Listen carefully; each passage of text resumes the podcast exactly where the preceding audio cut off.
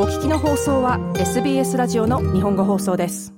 皆さんいかがお過ごしですか？この時間はいつものように私安西直宗が日本とオーストラリアに関連したアーティストの情報を紹介していくコーナーです。えー、さて皆さん、えー、ここ2週間ほど私はあの、レインウェイフェスティバルで、えー、回ってます。えアンジー・マクマホンの PA を担当させてもらってるんですけれども、え先週はブリスベン、シドニー、そして、えー、皆さんがこの放送を聞いていらっしゃる今週末は、金曜日アデレード、土曜日メルボルン、そして日曜日パースという予定で回っております。えー、夏フェス、いろいろストーリーあります。えー、先日もまたいろいろ話しましたけれども、先週は見事にあのブリスベンで猛暑でですね、しかもステージがお日様の方向いてるんですよね。昼過ぎになってくると。でも、アーティストはもうサングラスかけたり、もう日焼け止め塗ったりしてステージ立つんですけれども、もう大変で、39度以上まで上がったらしいです、ステージ上は。えー、なんで、アンジーはほとんど倒れそうになりながら、水持ってこいファン持ってこいとか言ってなんとかしのいでましたけれども、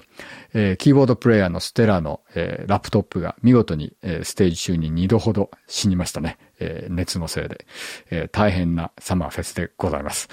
えー、今週、アデレード、メルボルンは大丈夫そうですけれども、パースが心配なんですね。40度近くまで上がるという天気予報になってますけれども、なんとか頑張りたいと思います。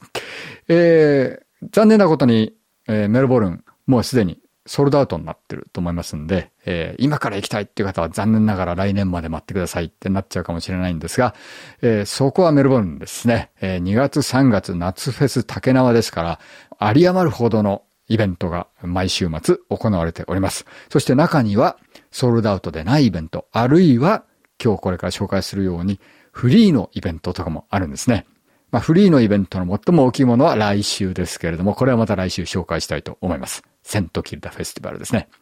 えー、今週末はどうかっていうと、あります。ハイデルバーグパークで行われるトワイライトサウンズ。えー、これが、えー、今週10日土曜日ですね。ヘッドライニングはアッシュ・グランワールド。それに続いてジョージアフィールドやバンピーなど人気アーティストが多数出ます。ファミリーフレンドリーなアウトサイドイベントですから、えー、ぜひ皆さん、えー、お時間のある方はえー、ピクニックやったら行ってみてはいかがでしょうか。えー、今日はその中から僕の大好きなジョージアフィールドの曲をかけたいと思います。この人は僕はもう十数年前に初めて会ったんですけれども、最初に会った時からものすごい印象深い人で、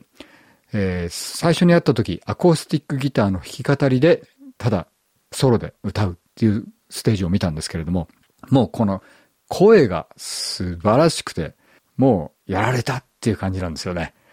ところがその後彼女はそれだけにとどまらずに、えー、エレクトロニカとかそういう要素をどんどん取り入れてきて、この最新アルバム、えー、2022年の暮れに出たアルバムですけれども、えー、このヒラエスというちょっと発音しにくいウェールズ語のアルバムですが、えー、このアルバムでは見事にそうしたアコースティック弾き語りボーカリストとしての才能と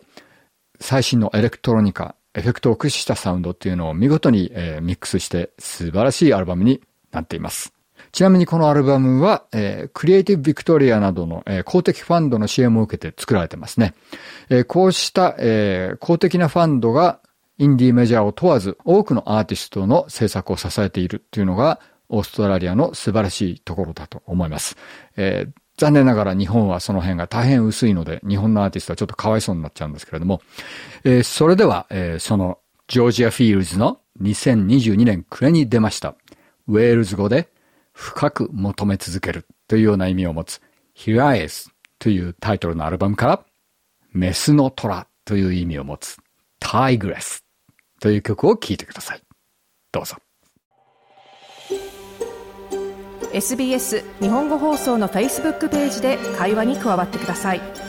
l i いいねを押してご意見ご感想をお寄せください。